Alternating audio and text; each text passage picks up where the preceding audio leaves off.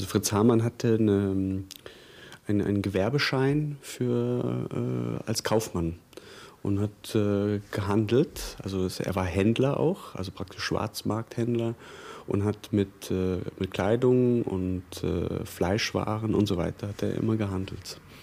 Er hat aber nicht mit dem Hackebeil, wie es im äh, Vers heißt, ja, seine Opfer getötet, sondern er hat die Halsschlagader durchgebissen oft. Ja, also er hat, die, er hat beides gemacht. Ja.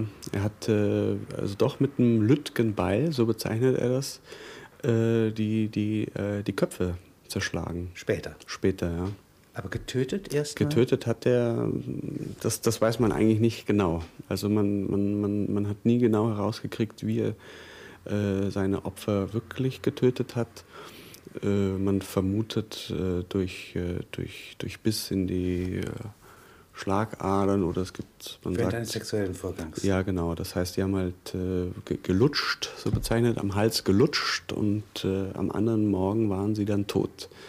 Und äh, man weiß es nicht. Es gibt Leute, die sagen, er hätte denen die Kehlköpfe rausgebissen, äh, was, was anscheinend bei jüngeren Leuten einfacher sein soll als bei älteren, weil die noch nicht so festgewachsen sind und so weiter. Aber das versucht der Psychiatrieprofessor, also der die zweite Hauptfigur in unserem Film auch immer wieder herauszubekommen, wie ein äh, Kommissar, aber das gelingt ihm einfach nicht. Also da hat äh, Hamann immer ein Blackout sozusagen. Sie haben drei Personen in Ihrem Stück.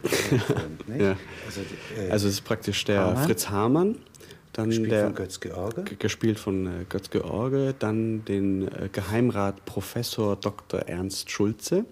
Historisch gibt es wirklich? Ja, gibt es historisch. Interview äh, also der, hat, der hat praktisch, das war der, ein, ein äh, Psychiatrieprofessor, der vom Schwurgericht in Hannover den Auftrag bekommen hat, ein, ein Gutachten zu erstellen über die Zurechnungsfähigkeit des Angeklagten, äh, Beschuldigten Hamann. Die offenbar bejaht hat. Äh, das hat er gemacht und, äh, und die Untersuchung, die sechs Wochen ging, fanden dann in, seiner, in, in dem Verwahrungshaus seiner Provinzialheil- und Pflegeanstalt zu Göttingen statt wo er also Direktor dieser Anstalt war äh, und gleichzeitig auch noch äh, Direktor der Uniklinik, ja, Nervenklinik, in, also Ordinarius, eine Uniklinik. Die dritte Person, dritte ist, Person der ist der Stenograf, der äh, diese ganzen Protokolle, die mir auch als äh, Drehbuchvorlage dienten, äh, geschrieben hat. Und wenn Sechs Sie so Wochen einen lang. Film machen, konzentrieren Sie sich auf diese drei Elemente. ja, das heißt, das eine, äh, das Gutachten dieses Professor Mhm. Schulze wird zum ersten Mal wirklich äh, Gegenstand eines Films und veröffentlicht auf diese Weise? Ja, gar nicht War- mal das Gutachten, sondern die Protokolle. Protokolle. Also es sind 400 DIN A4 Seiten und diese Protokolle sind Thema Nummer eins. Thema Nummer eins des Films. Thema Nummer zwei ist die Geschichte der Stenografie und alles, so, was mit der Stenografie zu tun hat. Auch, ja. Ja? Also und das, das, dritte ist wirkliches Interesse, was für ein Mensch dieses, äh, äh, der 27 oder 24 Männer Mhm, tötet, ja, dieser Hamann gewesen ist. Ja.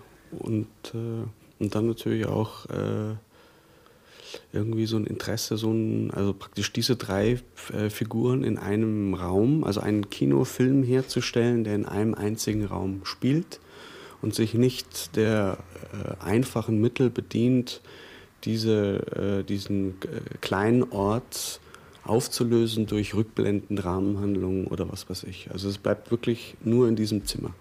Und es gibt auch keine einzige Kameraeinstellung außerhalb des Raumes. Wie bei Aristoteles, eine Ort, Zeit genau. und Handlung. Ja. Und äh, Sie nennen das Kammerspielfilm.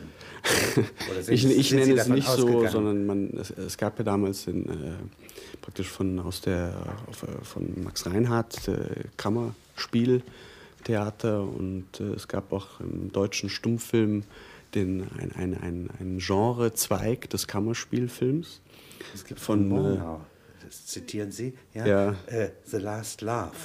Ja, der letzte Mann ist 1924. das. Der letzte der Mann. letzte Mann. Der Murnau-Film handelt von einem, also Emil Janning spielt äh, einen, ähm, den Portier vom Hotel Atlantik und ähm, äh, ist also alt und wird irgendwann seines Berufs, seines Jobs äh, entledigt und er muss praktisch äh, runter in die Toilette und wird dort, äh, wie nennt man das, Toilettenaufseher, genau, und möchte aber diese Degradierung, die er so empfindet, gegenüber den Mitbewohnern seines Hauses nicht darstellen und spielt die Rolle des Wärters immer weiter.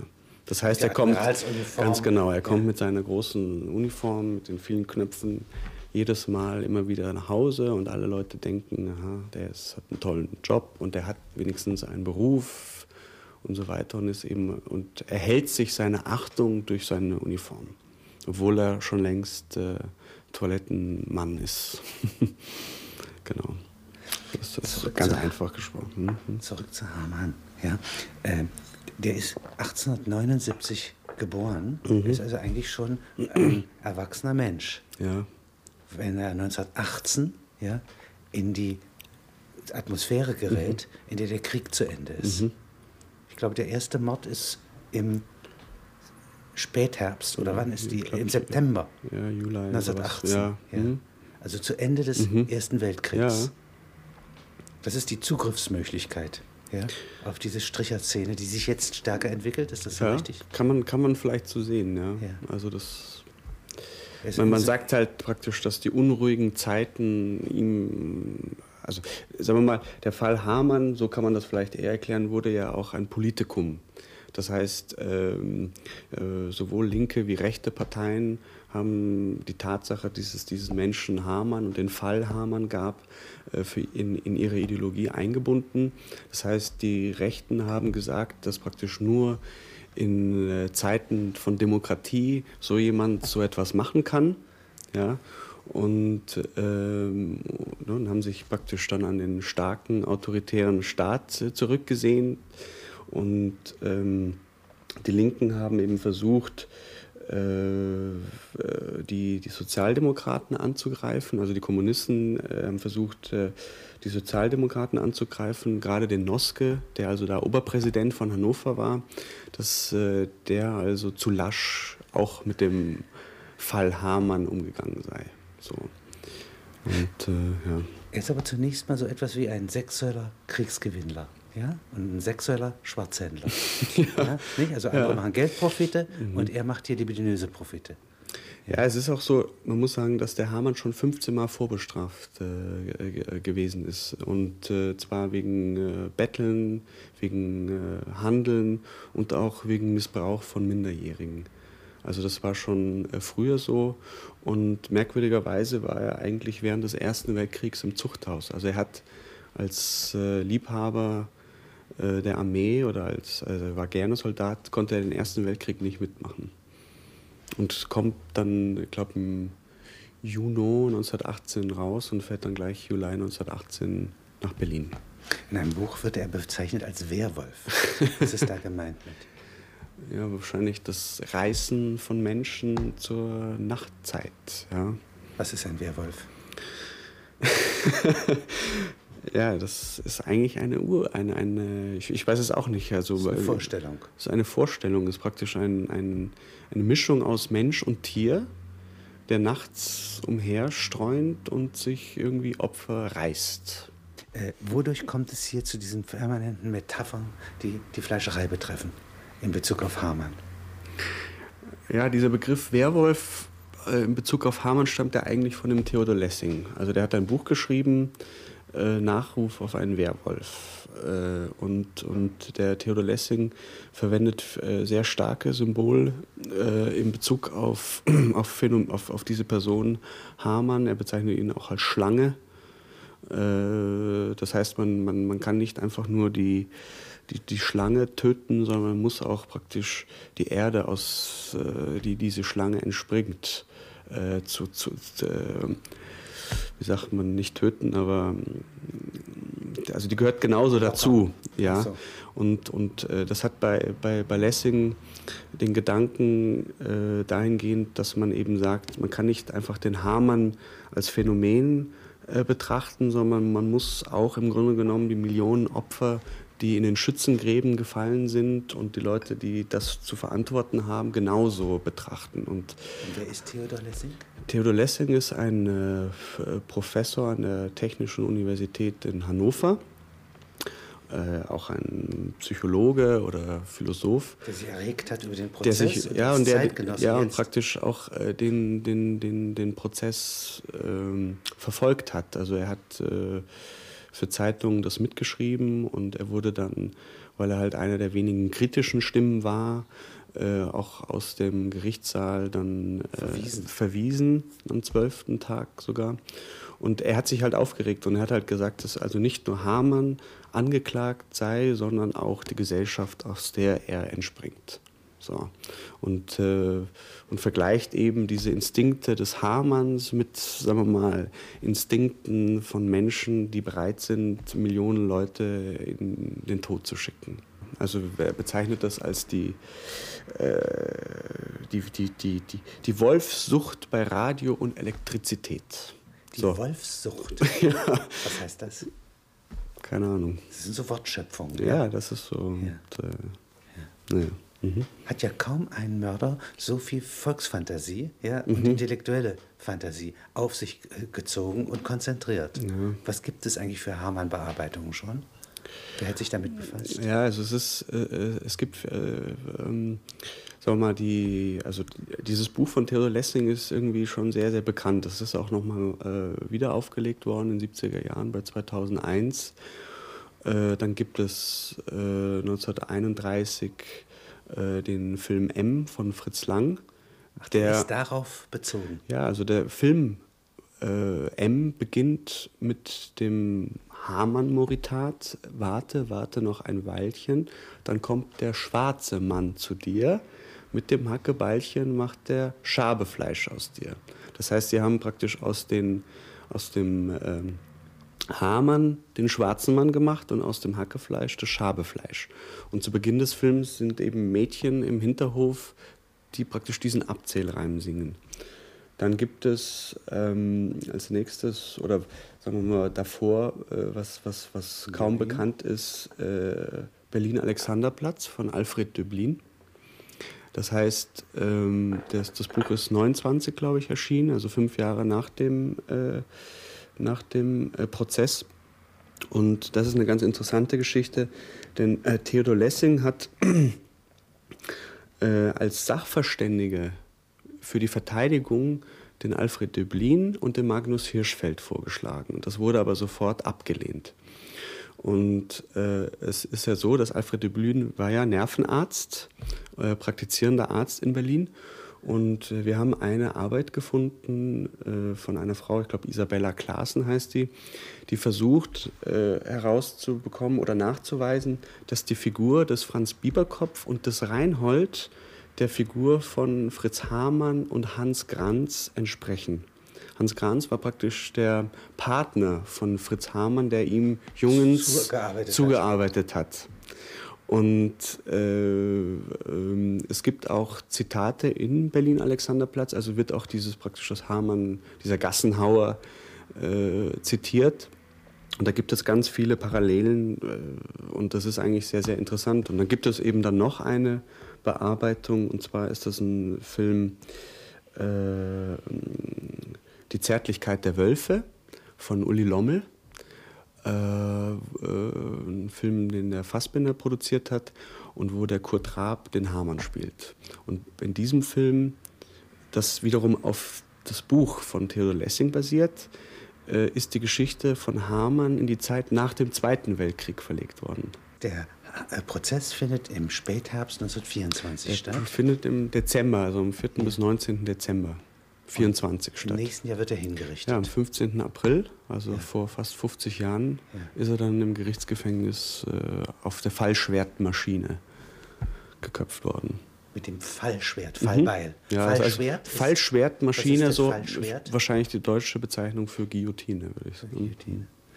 Und äh, äh, es gibt aber Stimmen, die sagen, er ist unzurechnungsfähig. Ja? Und eigentlich hätte er nicht verurteilt werden dürfen, sondern eingewiesen werden müssen. Mhm. Sagen wir mal so, der hatte eigentlich gar keine Chance. Also der, der, der, der Volkszorn damals, äh, dass also ein Mensch jahrelang ungehindert äh, diese Taten begehen konnte, also der war so groß, dass äh, also es fast undenkbar gewesen wäre, diesen Menschen für zurechnungsunfähig zu erklären, das heißt, ihn in eine Psychiatrie einzuweisen.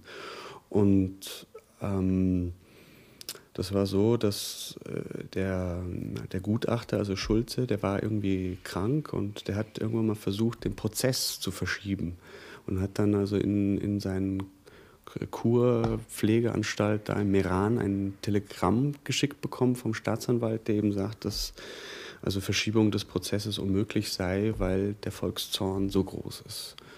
Und hinzu kommt ja auch noch, dass Hamann als Spitzel für die hannoversche Polizei tätig war. Und eben viele Leute gesagt haben, dass äh, die also wussten immer von, also die, die, kannten diesen Menschen, ja, und er war auch schon einmal 1918, äh, also als die Eltern von dem ersten Opfer äh, Vermisstenanzeige gestellt haben, äh, also war er schon mal also einer der Verdächtigen und man hat auch in seiner Wohnung gesucht und untersucht, aber nichts gefunden. Also er wurde immer wieder ins Spiel gebracht in Bezug auf die vermissten Jungs. Aber anscheinend so äh, haben viele Leute, gerade auch natürlich die Kommunisten, das gesehen, dass er halt protegiert worden ist durch die SPD-regierte Polizei in Hannover. Also das war eine ganz schwierige Geschichte mit dem Stenografen, weil mm, wir wussten gar nicht, wo der herkommt. Also wo kommt dieser Stenograf her? Denn normalerweise ist es so, dass also äh, ein Psychiatrieprofessor oder überhaupt so ein Gutachter auch heute noch bei der Vernehmung am liebsten natürlich alleine sein möchte mit demjenigen, den er begutachten soll. Und jede dritte Figur, Person stört. Und äh, zumal der äh, Professor damals also auch selber viele Aufzeichnungen gemacht hat. Und wir vermuten eben, dass er halt von, von der Staatsanwaltschaft oder von, äh, von dem Gericht abgestellt worden ist aus Hannover äh, gemessen oder irgendwie in Bezug auf, auf, auf die Bedeutung des Falles. Ja? Und der hat alles mitprotokolliert, der hat jede Regung und jede Bewegung von Hamann mitprotokolliert. Und ähm, jetzt ist das auch so, dass dann. Ach, zuckt mit den Augen, oder? Ja, also zuckt mit Füße. den Augen ist, äh, wie vor, ist wieder der Alte, äh, spielt mit den Händen, wendet sich ab, grimmig laut. Also es ist wie so kleine Mini-Regieanweisungen in Bezug auf Hamann. Ja.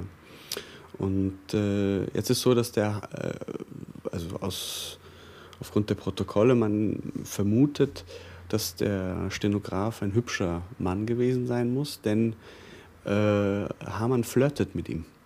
Also immer wenn Hamann auf die Fragen des Professors nicht antworten will, äh, weicht er aus und äh, bezieht den Stenografen ein.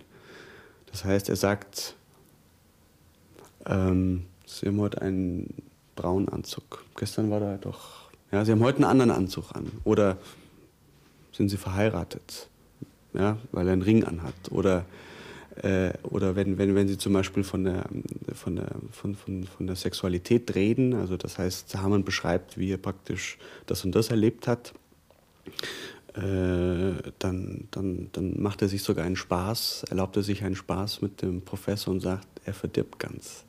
Ja? Er, er, er verdirbt ganz. Ach, der Stenograf darf das nicht hören. Ja, also äh, sie beide fachsimpeln über Homosexualität. Ja, also der Professor fragt ja auch, äh, hat er sein Glied in ihren After gesteckt und das haben sie poliert oder wann haben sie zum ersten Mal onaniert und so weiter.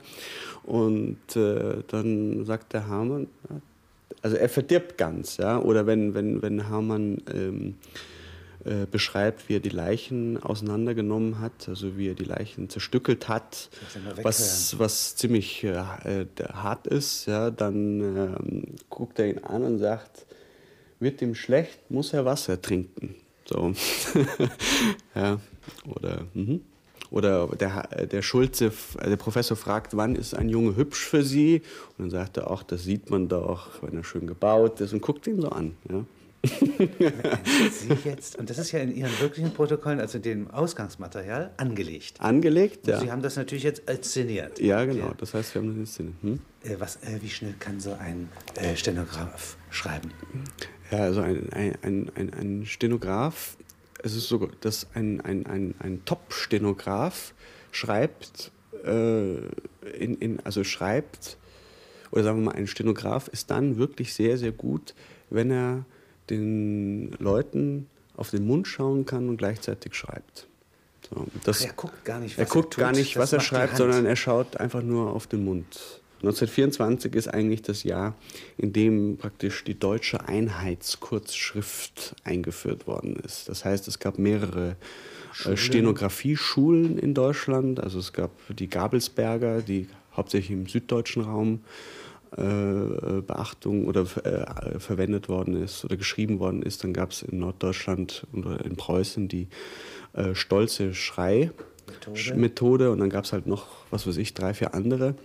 Und da gab es einen Kongress irgendwo, wo dann äh, Delegationen. Einigungen versucht Ja, das heißt also, die äh, verschiedenen Delegationen der einzelnen äh, Kurzschriftschulen haben sich getroffen und gesagt, jetzt müssen wir das vereinheitlichen. Und das war eben 1924. Wir haben uns auf diese stolze Schrei geeinigt und äh, hatten Mühe, überhaupt jemanden zu finden, der das noch schreiben kann.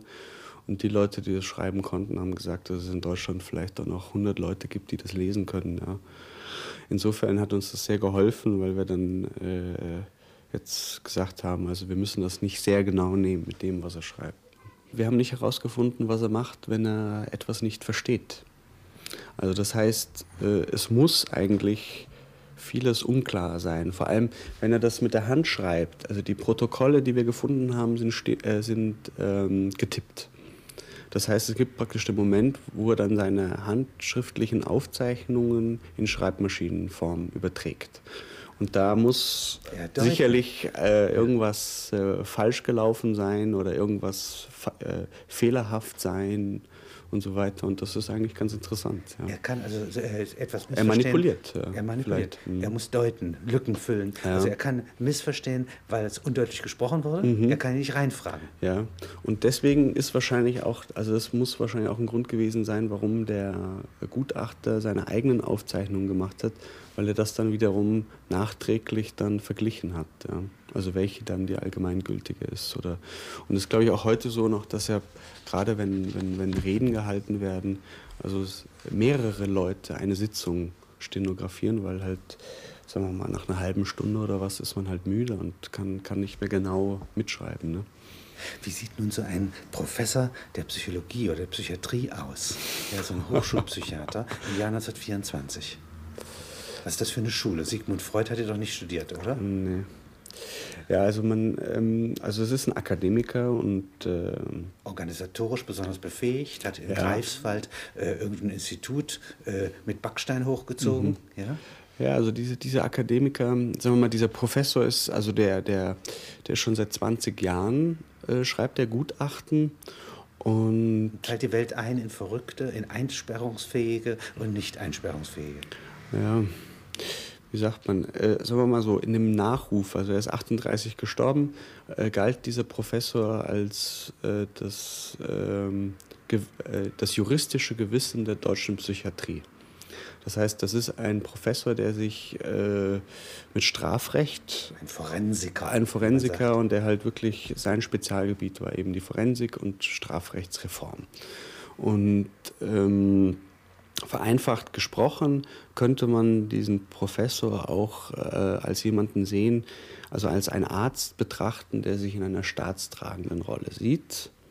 Das heißt, das, was er macht, äh, dient dem Wohle des Staates. Es gibt eben Ärzte, die, die, die sich, die, die sich äh, zum Auftrag machen, Leute zu heilen und andere Ärzte sagen, sie Sie wollen praktisch mithelfen, einen gesunden Volkskörper oder einen, also beizutragen, dass praktisch die Gesellschaft, in der wir leben, gut ist.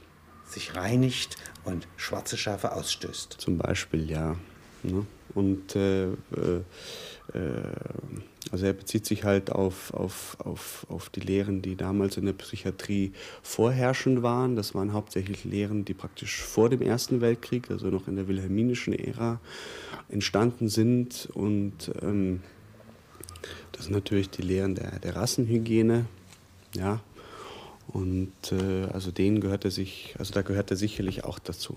also die, die, die Rassenhygieniker äh, unterscheiden Menschen zwischen tüchtige und nicht tüchtige Menschen, zwischen wertvolle und nicht wertvolle Menschen.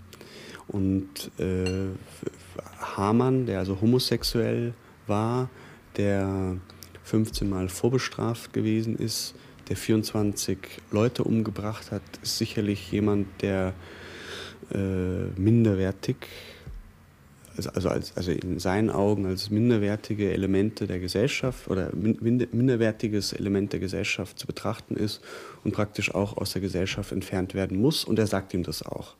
Das heißt, äh, dieses Todesurteil oder das ist eigentlich, bevor das Gutachten stattfindet, schon klar.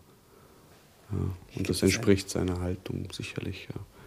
Gibt es ein Signalement, also eine Personenbeschreibung. mhm, die sehr widersprüchlich ist. Ja. ja. Äh, also vor uns steht, also Theodor Lessing beschreibt Fritz Hamann.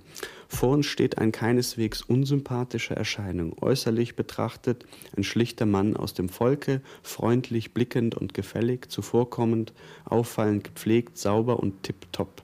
Er ist gut mittelgroß, breit und wohl gebaut und hat ein zwar derbes, grobes, aber gleichsam wie blank gescheuertes, klares und offenes Vollmondsgesicht mit frischen Farben und kleinen, neugierigen und fröhlichen Tieräuglein.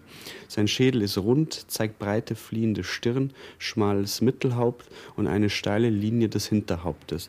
Die Ohren sind nicht groß, liegen ein wenig unterhalb der Augenhöhe und stehen vom Kopfe ab.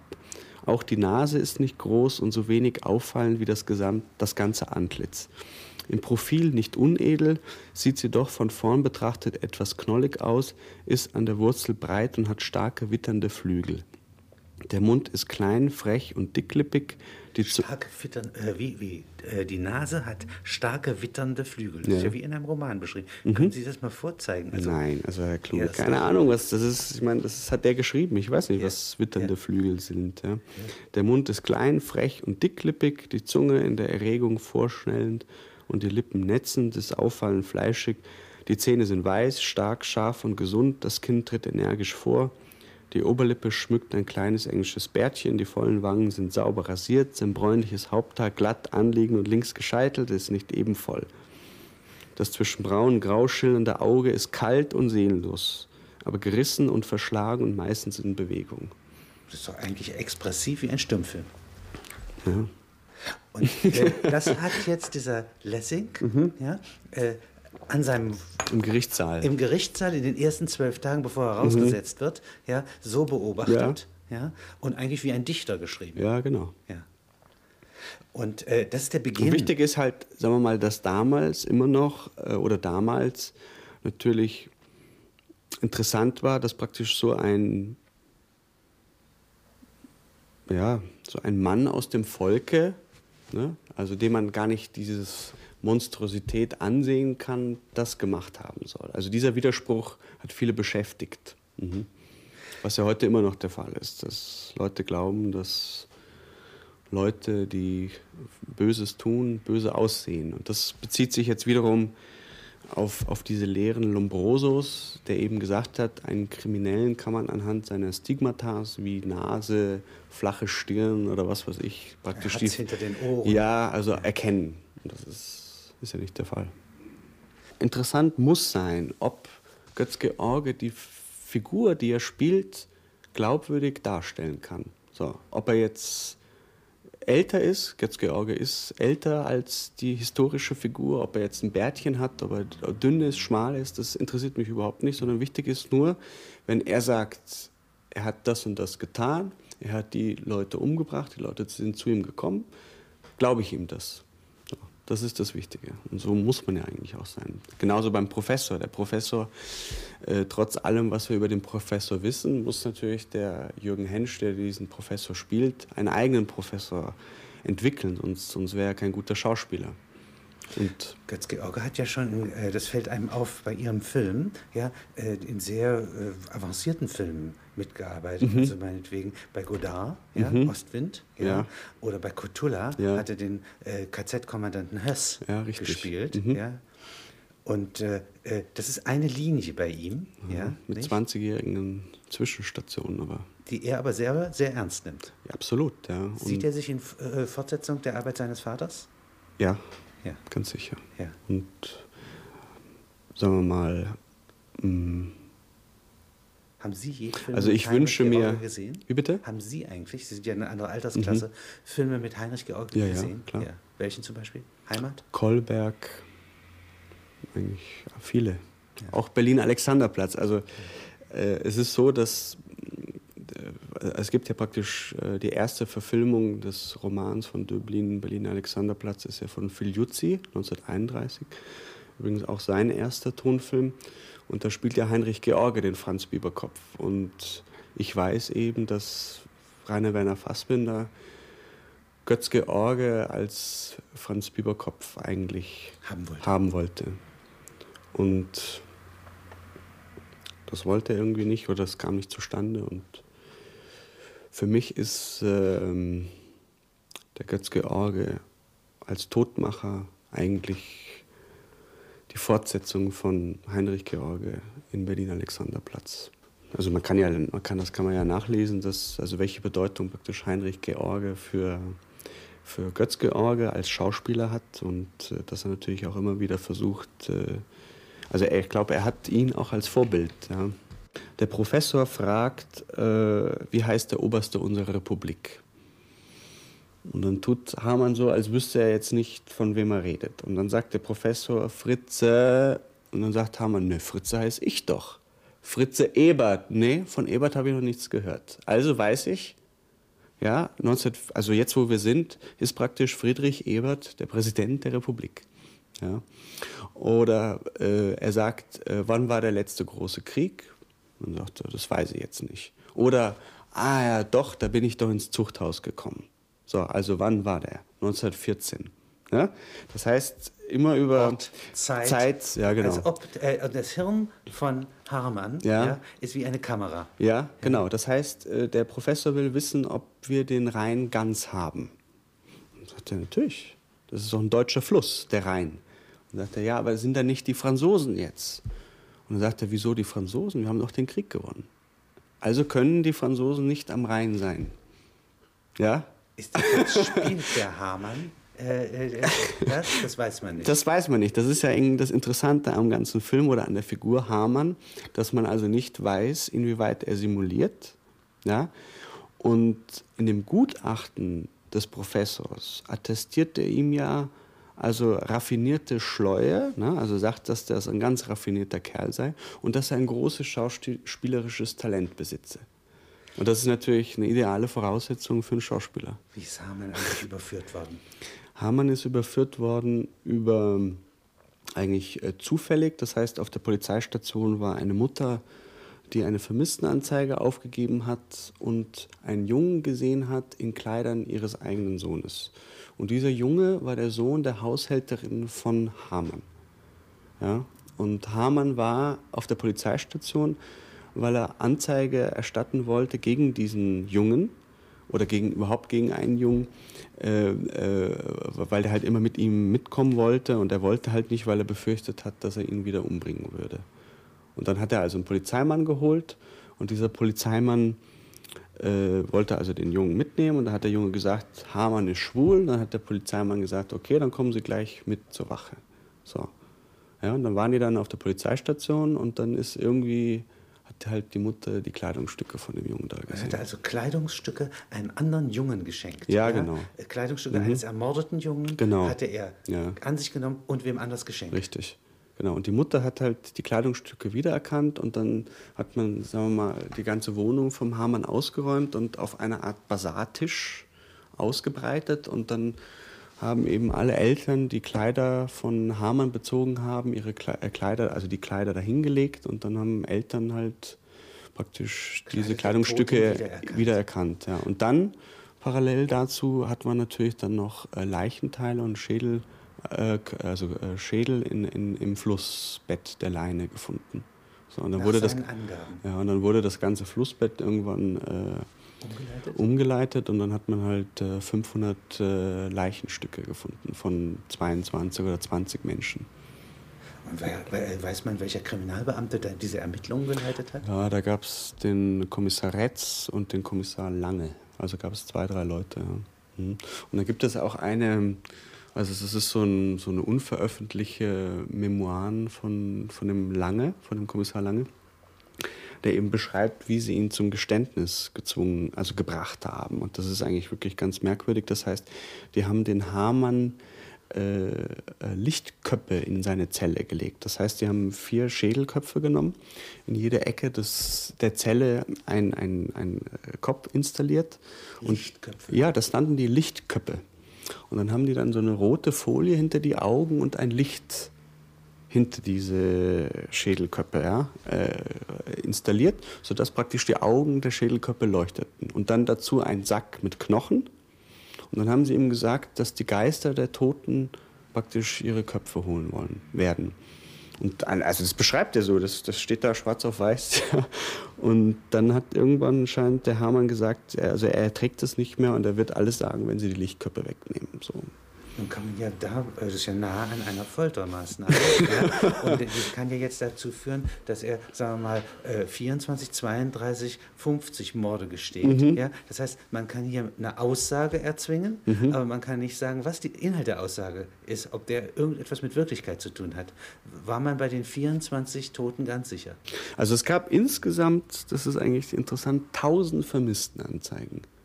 Das heißt, Eltern, wir haben sogar einmal irgendwo was gefunden, also Eltern aus Bukarest und aus Wien haben Vermisstenanzeigen nach, also praktisch Hannover? Nach, nach Hannover geschickt, weil sie dachten, vielleicht sei ihr vermisster Sohn von Hamann umgebracht worden.